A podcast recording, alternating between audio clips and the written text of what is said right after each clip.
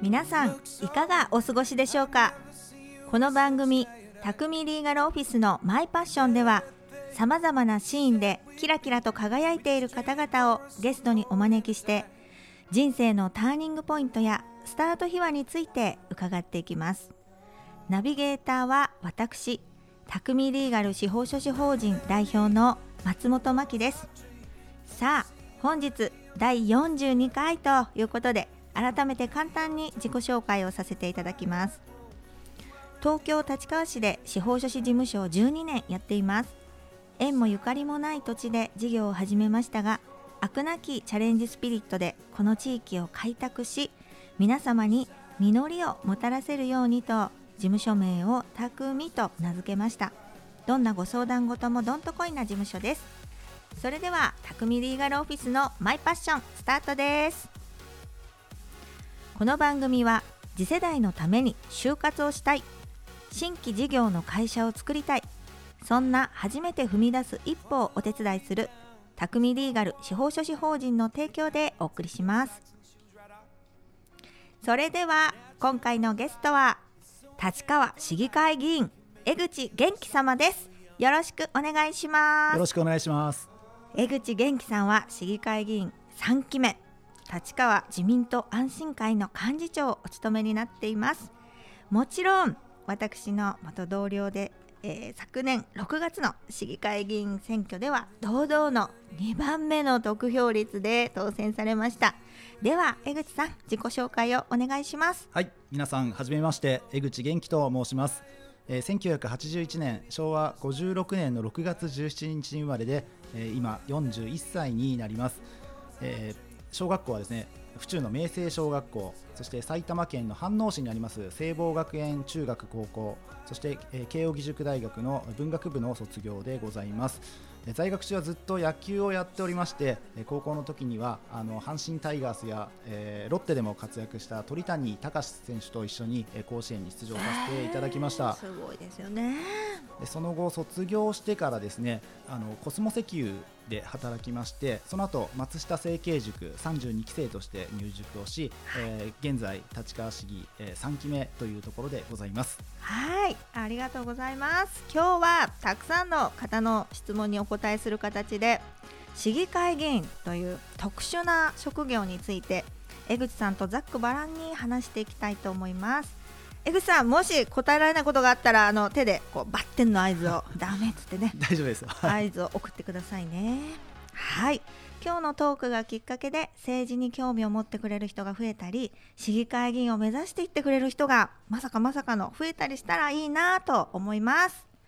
はい先ほども自己紹介にございました江口さんは松下政経塾のご出身ですリスナーの中にはご存知でない方もいらっしゃるので簡単にご説明しておきますが正式名称を公益財団法人松下幸之助記念史財団松下政経塾と申しましてパナソニックの創業者で有名な松下幸之助さんが晩年に時代の、えー国家指導者を育成すべく私費70億円を投じて設立した公益財団法人であるとウィキペディアに書いてあります。卒業生の43%が政治の道に進んでいるということで国会議員や自治体の議員が多数卒業してますよね。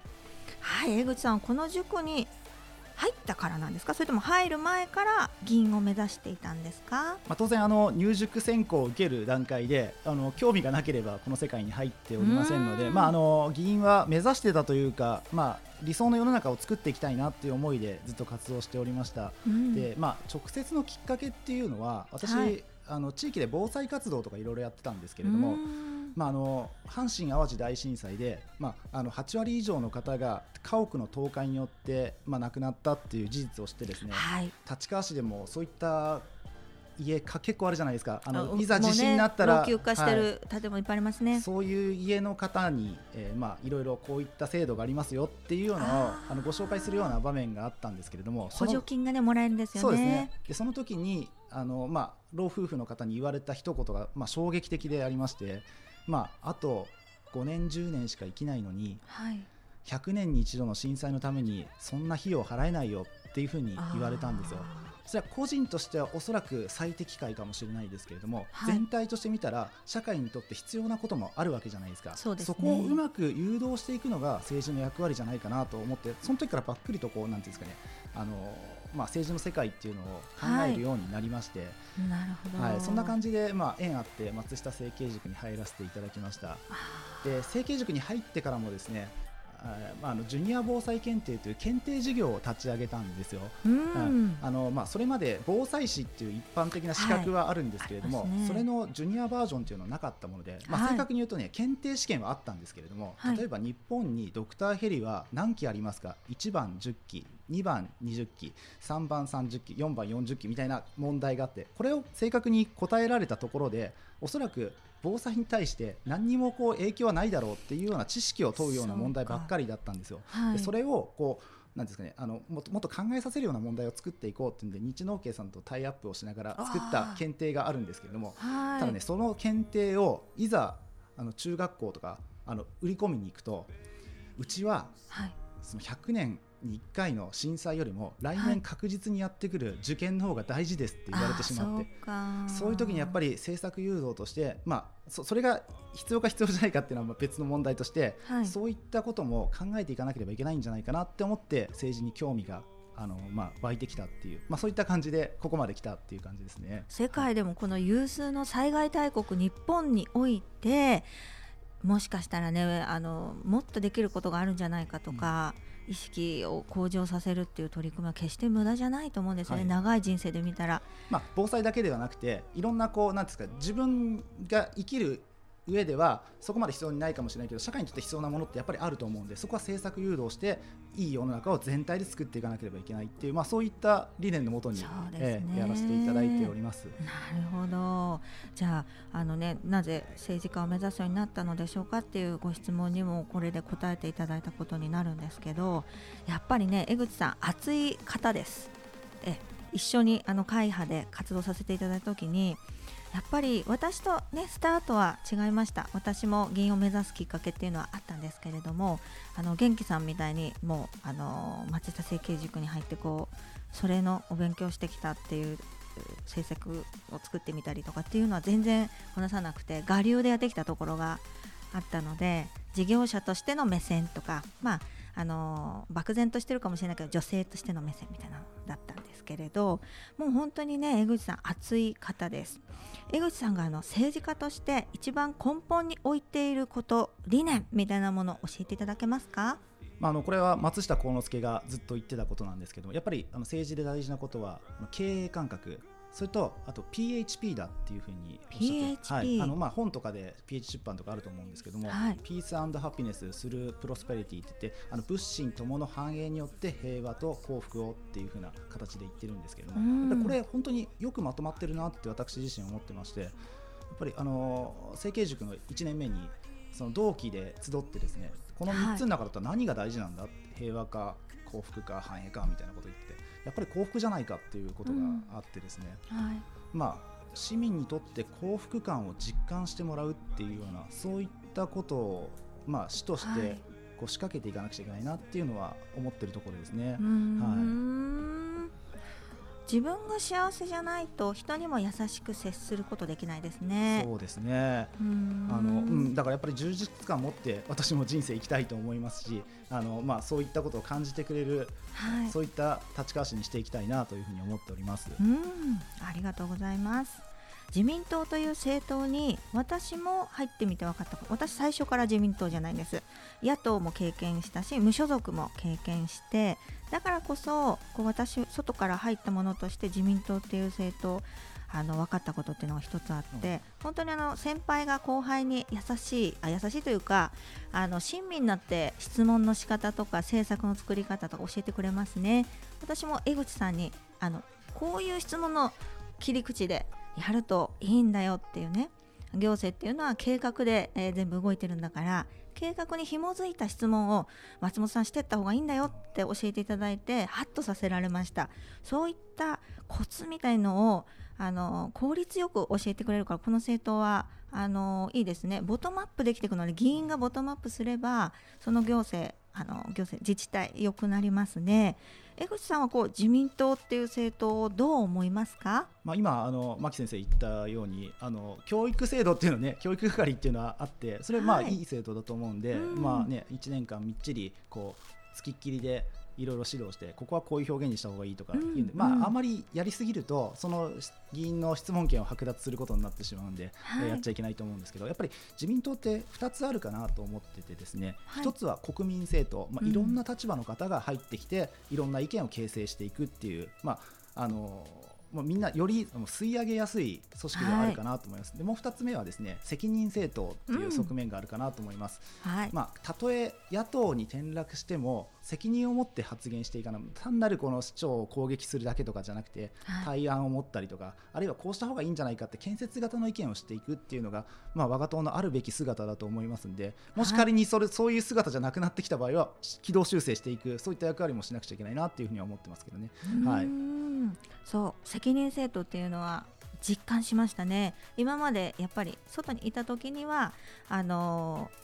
やっぱり目立つことっていうと語弊があるかもしれないんですがあのこう市長だったり行政のところでここができてないじゃないかっていうのをね声高に言うっていうことを意識的にしてたかもしれませんが今度は発言の重さをあの自民党に入った時には考えるようになりました。やっぱりそれが本当にあの必要なのかそしてどうしてこういうことが起きてしまったのか理由を探り本当に改善していく必要さそれを感じますね。ね自民党が言ってしまうと本当にあの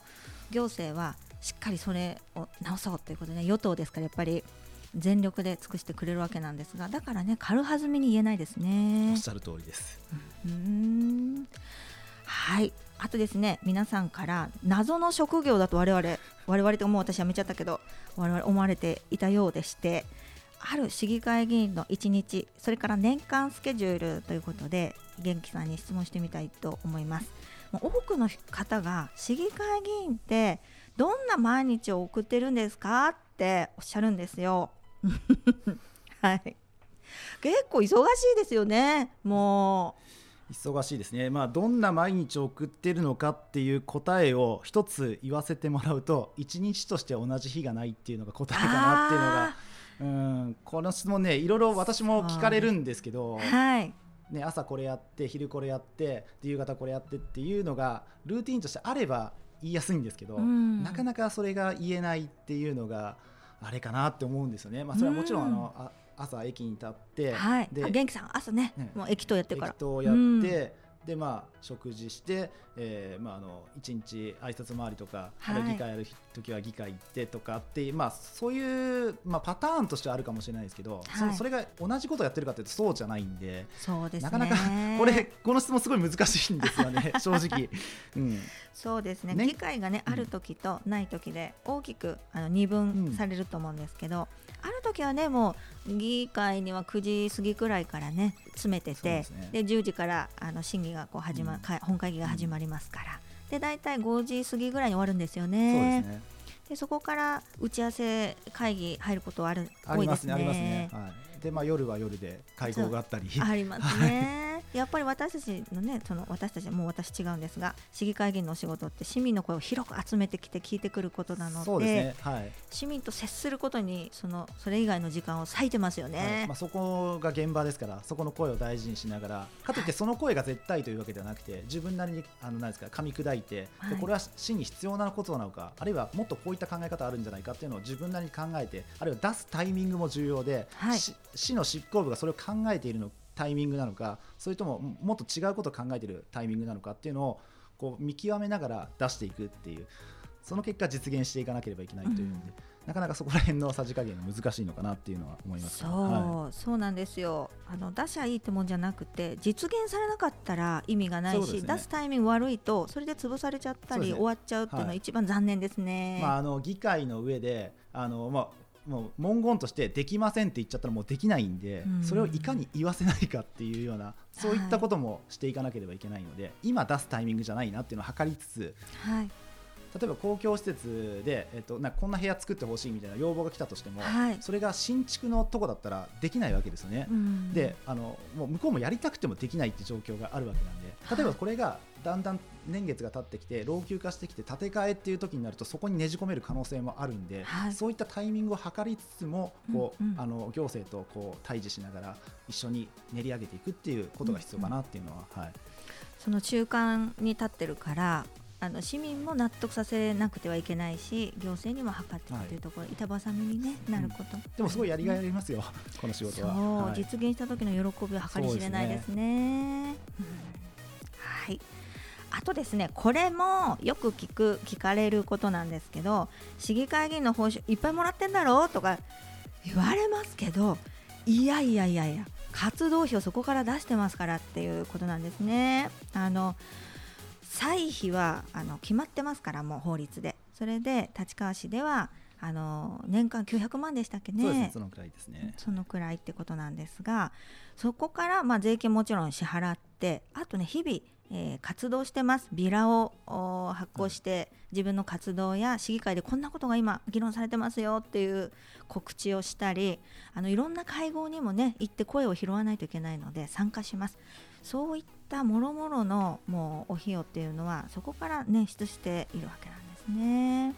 ねだから世の中の方にこういっぱいもらってとかって言われるんだけどそうかなってあの真面目にやればやるほど赤になってきますよね。そうですね、まあ、経費ってか感覚がないんで、うんあのまあ、全体としての額をいただくって形ですからね。そうですよはいね。まあ、国民健康保険と満額かかってきますから、まあ、その部分は、まあ、そうですねあのこれから議員になるっていう方は、まあ、そういったところも考えてあのなっていただきたいなっていうところもありますよね。皆さんあのご家族のこう協力があって議員活動されている方はほとんどですねあとね政務活動費っていうのもいただけたりするんですがあの何ぼでも出るっていうものじゃないですからそうですね。立川市議会の場合は月に5万円とかね。まあ、その5万円という額は他の自治体から比べたらだいぶ恵まれてるんですけれども、はい。まあ、ただ支出するものに対しては、まあ、根拠が求められるんで。はいもちろんのことはいですね、うんだからそこはしっかりとやっていかなければいけないですし、まあ、市民の貴重な税金なんで1円たりも無駄に使わずに、はいまあ、必ず質問に生かしていくみたいなことをやっていかなければいけないかなっていうふうには思ってます。そこですね。はい、ありがとうございます。もうほとんどの議員が本当に真面目に議員活動をしてます。ごく一部の不正をする人のせいで政治不信が広まったり、こう真面目にやってる議員の活動に影響が出ることっていうのは本当に残念で仕方ありません。はい。まあ、議員をこうしてですね松下政経塾卒塾されてそして夢を叶えた江口さんなんですけれども議員をやっていてね結構苦労もありますよね、うん、どんなお仕事も苦労もありますけど江口さんは何が大変と感じますか？やっぱり人間関係じゃないですかね、ど,、まあ、どの仕事もそうだと思うんですけども、ね。はい、皆さん違った考え方を持っている方がいてその中で合意形成をしながら政策を進めていかなければいけないんで例えば私がその10やりたいことあったとしてもその10が全て叶えられるわけではないので、まあ、妥協をしながら、はい。あのやっていかなければいけない。で自分の理想とはちょっと程遠いものになったとしても、まあ、それはそれで一歩前進したっていう納得できるっていう、まあ、そこのまあなんかこうストレスっていうか、うん。ありますよね。それはもちろんだみんなでやっていくものなんでですね。仕方ないことなんですけどね。なかなかその部分で、はい。あのまあ、苦労というか、まあうん、ありますね。はい。うんうんうん。でも立川市議会結構こう議員みんなであのやろうって言ってあのできること結構ありますよね。募金活動やったり、あの意見交換会も今ね、はい。あの募集してますけれどああいったことをもう仲良くみんなやってますよね。あの本当に市が良くなってほしいっていう人たちの集まりですから市議会議員っていうのは、そこであのいがみ合ったり意地悪したりっていうことはなくてみんなであのどうやったら市が良くなっていくか建設的に話し合おうっていうことが、まあ、私よその自治体はよく分かりませんけど立川市議会では比較的できてたんじゃないかなってまあ、そうあのだったらいいなって思ってますけどね。あ 私は思ってなかった。はい、いやいやはい、それから江口さんがこれは実現したぞやったぞということで一番嬉しかったことなど教えてください。やっぱりこう政策を提言して形になった時が一番嬉しいなって思いますね。ね、はい嬉しいですね。まあ、あのこの8年間、9年間の中で私がまあできたなって思ったことは、まあ、やっぱ連成館の存続っていうのがありまして、うん、諏訪神社のところにあるね、はい、お相撲とかするあの建物ですね。まあ、あの柴崎体育館と合併するっていうような話が出てきて、これはちょっと大変なことになるぞって言って、武道6団体の皆さんからいろいろと意見聞いて、特に弓道とか相撲に関しては、あそこでしかもうやっぱ練習できないっていう環境の状態があってですね、なんとかこう話聞いてくれっていうんで、当時のあの行政経営課長と、うん、はい、いろいろお話をしながら。熱心にやってましたね。繰り返しね、はい、質問ででまあ文言変わりましたからね、はい、はい、だ多分まあね何十年後も連成感は存続するんだなっていうのでやっぱり一つ形に残るっていうのはすごい嬉しいことだし、自分としてもモチベーションが上がるんで、ねえー、助けられた人いっぱい地域にいますからよかったよかったということでね、はい、嬉しいですねこういうふうにね大変なこともあるけど嬉しいことは地域のみんなで分かち合えるのでやりがいのあるお仕事ですよね。うん。はい。あとまあね前半最後に伺ってみるのが政治家になるためにいろんなルートがありますよね。あの今のね立川市議会にももともと PTA 会長をやりましたとか自治会長をやったりとか国会議員の秘書をやっていましたとかねそういういろいろなことからあの今の市議会議員になりましたという人結構いるんですけどこれから政治家を目指したいっていう方へアドバイスいただけますか？こうどんなルートがおすすめですか、まあ、あの政治家になるルートなんていうものはあのこれっていうものは存在しないんで、うん、100人いたら100通りの政治家がいていいと思いますんで、はい、あのそれぞれの議員あまああの持ち場持ち場それから得意な分野っていうものを生かしていただければいいのかなっていうふうに思います。でまあ非選挙権はあのまあ誰にでもまああのねあのあるものなんで、はい、はい、あのそれをまあぜひ挑戦して仲間としてやっていける方が一人でも増えてくれたらなと思ってます。はい、ね、そうですね。はい、まだまだあの江口さんに伺いたいことがたくさんありますので、続きは後半で。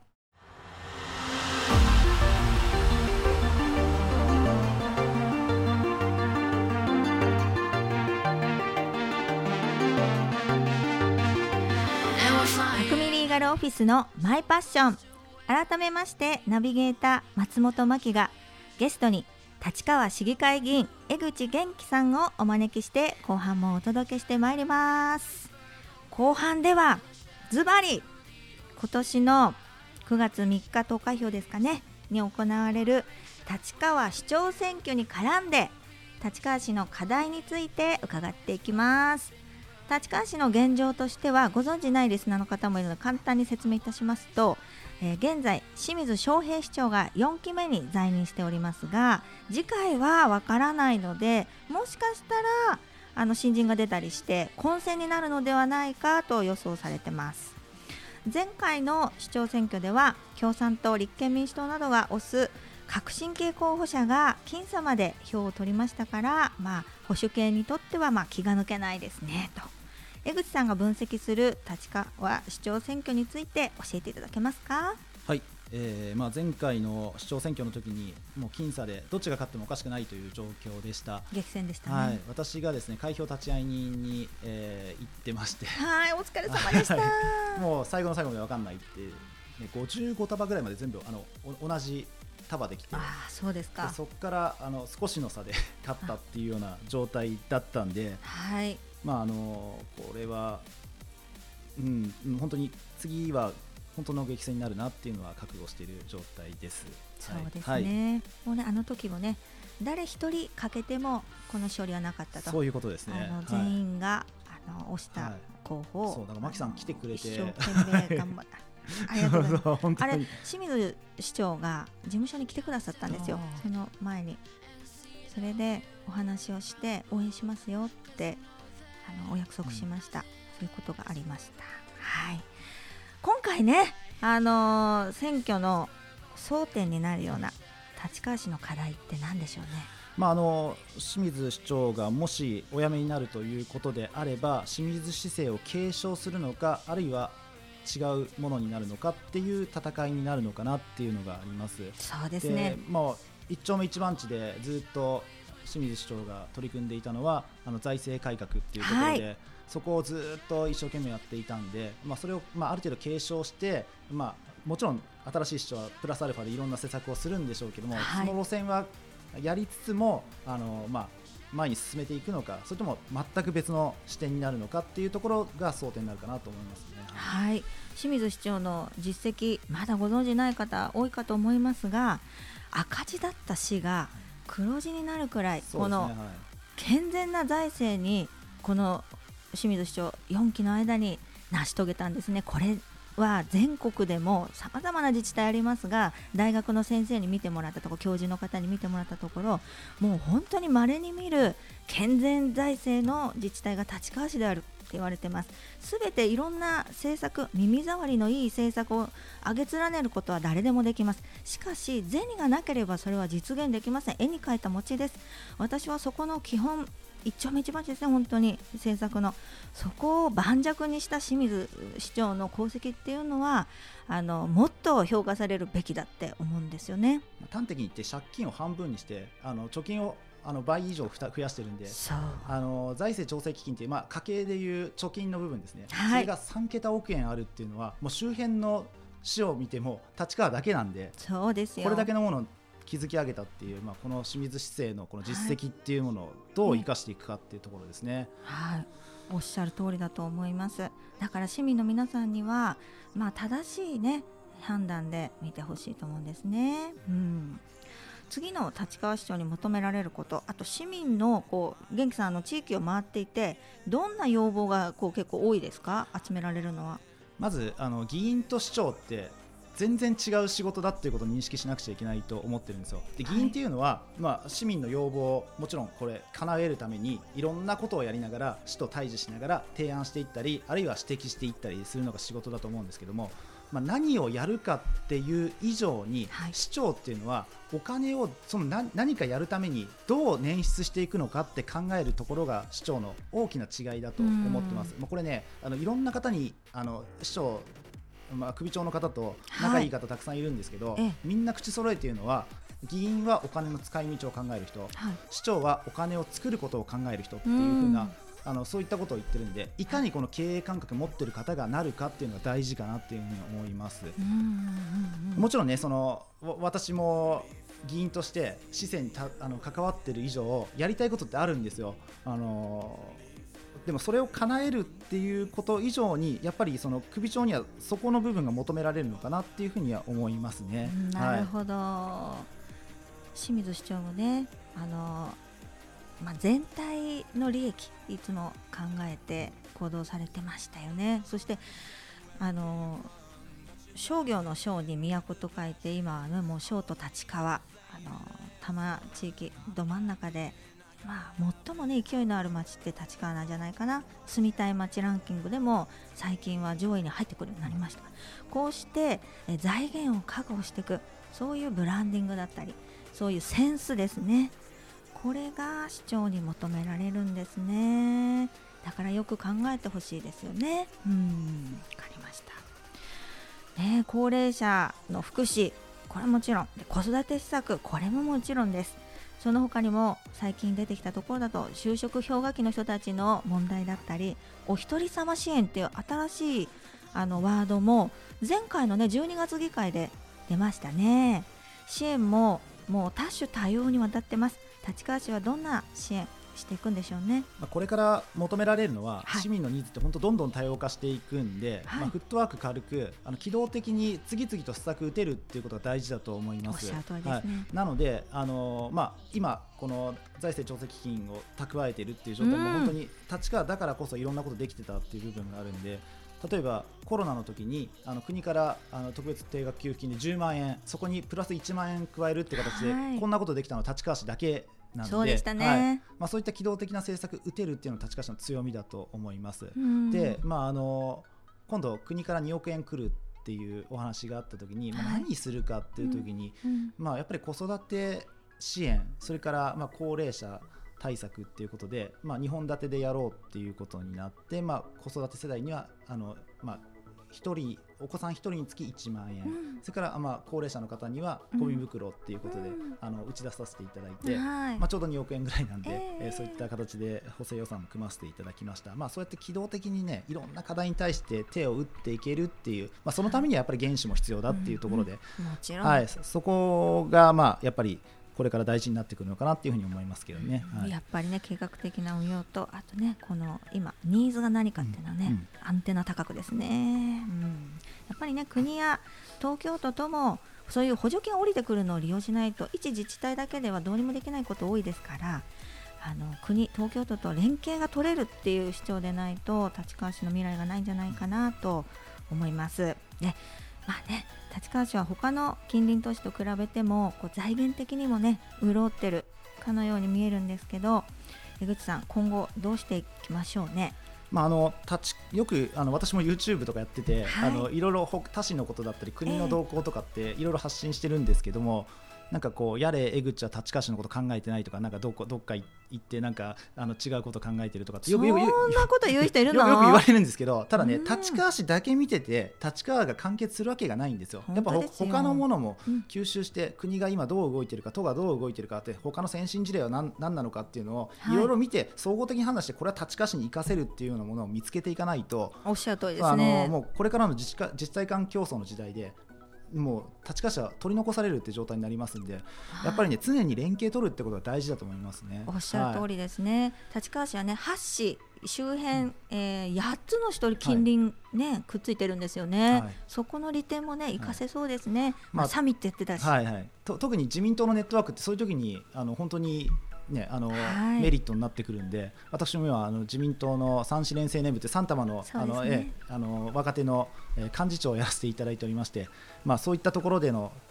出会った絆っていうものをいろんなお互いの市で生かし合っていければいいかなっていうふうに思います。うはい。ん連携これからの時代大切です。はいありがとうございます。それではね最後の質問になりますがこれを知れば立川市長選挙面白くなるという見方についてポイントを教えていただきたいと思います。はいまずねまあ肝心要の政策についてですね。政策について、まあ、保守候補の掲げる政策と革新候補の掲げる政策ってまあねいろいろあまあ、そこでね違いが出てくるからみんなにあのケツを取るわけですけど、まあ、そこのポイントとかね教えてください。はい。えーまあ、あの今回の市長選で新人同士に仮になった場合にやっぱりその清水市政を継承するかしないかっていうのとは、まあ、ある程度ねあのこうアドバルーン的な政策ってやっぱどっちの候補も立てるとは思うんですけども、うん。その中でもはい。やっぱり、あのばらまき路線かそれともあのこうなんですかねかいつまんではい。これだけを実現したいって言ってるのかっていうところはちょっとまあ見た方がいいかなっていうふうには思います。はい。ね、よくばらまき、ねはい。票に直結しそうだからですかね、よくやる手かもしれないんですけれど真剣に考えた方がいいですよ結局はツケが回ってきますからね。ね。市民の皆さんはい。へ。はい。あとね選挙の展開の仕方。これも私はあの野党もね与党も経験したんで違いがここではっきり出たりして私個人的にはね面白かったです。あとでなんか機会があればねお話したいと思いますけど展開の仕方についてこうどんなあのポイントを見ると面白いですか？まあ、あの市議選もそうなんですけど市長選ってやっぱり投票率そんな良くないんですよね。うんなのであの実際はその、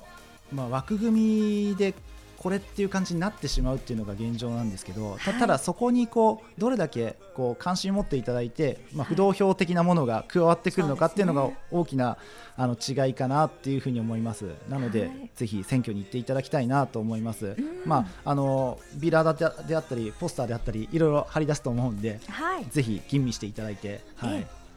そのねあのデザイン性もね大事だったりその候補者の長所を引き出すようなデザインあるじゃないですか、うん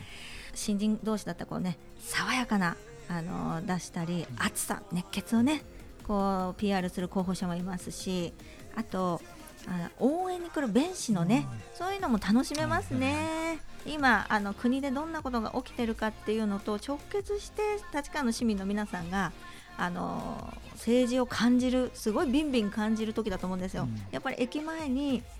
よくいらっしゃるから足を運んでいただいてそのね本場のこの演説を聞くとなんか感動しますよね。はい、そうですね。やっぱ歌歌えるものがあればね、はい、そうそういう方だと本当に感動しますよね。お祭りですよね、一つのね。あとね、新しい選挙対策、もうこれからの時代ね、もうネット大事ですね。はいはいもうこれからはネットをやらないなんてことはないと思うんで、まあ、いろんなツール持っとかなくちゃいけないなというのは思ってます、まあ、世代によってやってるツールも違うんで、Facebook だったり Twitter だったりインスタであったりそれから YouTube もね最近出てきましたし、はい。まあ、今までのように街頭演説してあの、ね、挨拶回りしてっていうだけじゃなくて、うんうん、いろんなことを活用しながら組み合わせてやっていかないと。はい。ね、たくさんの人にそれもね政策を知ってい。ただく、知っていただく努力ですからね。大事な努力、はい。まあ、仮にねいい商品があったとしてもそれ営業やらなかったらあのそのその商品知られないわけなんで。はい、そうなんですよね。そこをもうあのしっかり、ね、力を入れていくと、はい、同じことですね。はい。ということでねまだまだ尽きないんですけれどもたくさん質問してしまいましたがどれにも誠実にお答えいただきました。あの罰が1回も今日出なかったんですよ。出るのかなと思ったら 元気さんありがとうございます。大盤振る舞いしていただいて。はい、えー、今回のラジオをきっかけに政治のこと立川市のことに興味を持ってくださる方が少しでも増えたら嬉しいです。今回のゲストは立川市議会議員江口元気様でした。ありがとうございました。ありがとうございましたはいあっという間にエンディングのお時間です。もうねもっとね伺いたいことたくさんあるんですけどねちょっとね厳選してこれだけになっちゃいました。はい。であのね本当に他人事じゃなくてね自分の住んでる自治体の首長を決めるってすごく大事なことです。自分のあの10年後20年後その町で暮らしていくと思うんですけれど生活がガラッと変わっちゃいますからね。自分事として皆さん地域の首長を選んでください。それではまた次回お会いしましょう。素敵な一日を。この番組は立川と中野で丸12年。初めて踏み出す一歩をお手伝い。心の中に秘めていたものをいざ行動に移す時。ぜひ匠リーガル司法書士法人を以上の提供でお送りしました。